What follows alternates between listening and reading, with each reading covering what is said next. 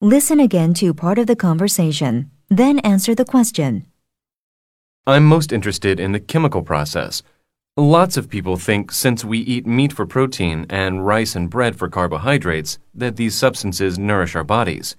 It is the amino acids from the protein, the sugars from the carbohydrate, and fatty acids that actually enter the blood and are transported to the body to nourish our cells. Number 4. What can be inferred about the man's knowledge toward digestion?